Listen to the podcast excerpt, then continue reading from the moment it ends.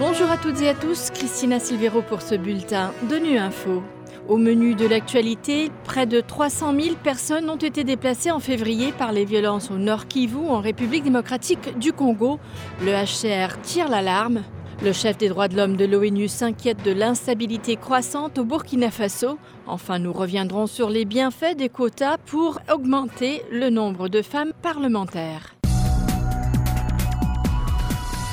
Les civils continuent de payer le prix lourd et sanglant du conflit au nord Kivu, dans l'est de la République démocratique du Congo, y compris des femmes et des enfants épuisés et traumatisés qui échappent de justesse à la violence. C'est ce qu'a déploré ce vendredi l'Agence des Nations Unies pour les réfugiés, qui signale que là où l'accès le permet, les équipes du HCR sont positionnées pour fournir une assistance psychosociale et un soutien communautaire. Toutefois, la montée des violences a provoqué le déplacement de centaines de milliers de personnes rien qu'en février. On écoute les précisions de Matthew Saltmarsh, porte-parole du HCR. Au cours du seul mois de février, près de 300 000 personnes ont fui les territoires de Rutshuru et de Massissi dans la province du Nord Kivu.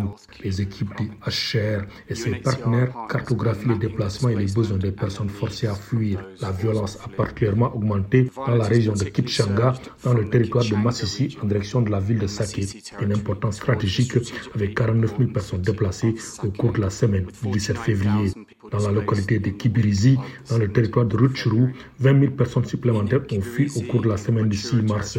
Les civils connus de paix ont lourd tribut et sanglant du conflit, y compris des femmes et des enfants épuisés et traumatisés qui ont échappé de justesse à la violence et qui dorment maintenant à l'air libre dans des sites spontanés.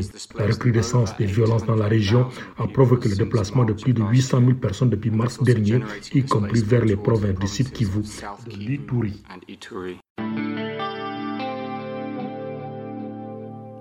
L'insécurité au Sahel central où sévissent de nombreux groupes armés djihadistes inquiète le haut commissaire de l'ONU aux droits de l'homme. Dans son rapport annuel, Volker Turk s'est notamment alarmé par la situation sécuritaire dans la zone frontalière entre le Burkina Faso, le Mali et le Niger et par la dégradation de l'instabilité au Burkina Faso. Selon le chef des droits de l'homme, le nombre de victimes et d'abus ne cesse de se multiplier. Il a appelé le gouvernement burkinabé enquêter. On l'écoute. La perspective d'une aggravation de l'instabilité au Burkina Faso est pour moi une source d'inquiétude. Au cours des six derniers mois de l'année passée, mon bureau a recensé au moins 1076 victimes de violations et d'abus, le nombre de victimes ayant presque doublé entre octobre et décembre par rapport au trimestre précédent. Les groupes armés sont responsables de la plupart de ces incidents, mais les opérations militaires font de plus en plus de victimes parmi les civils. J'ai exhorté les autorités à écouter les revendications de la population relatives à toute forme d'impunité et à enquêter sur de telles allégations. Il est essentiel d'inverser la tendance à la montée incessante de la violence et de permettre à la société civile et aux partis politiques de se développer.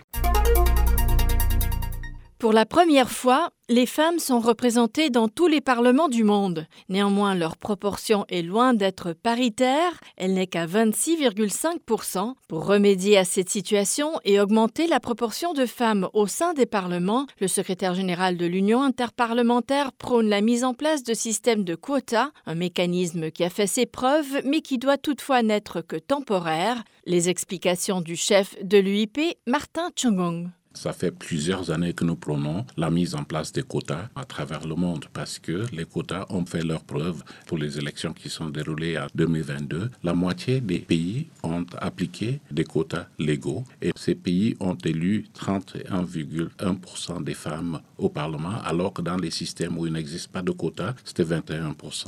Donc cela est la preuve patente que les quotas fonctionnent.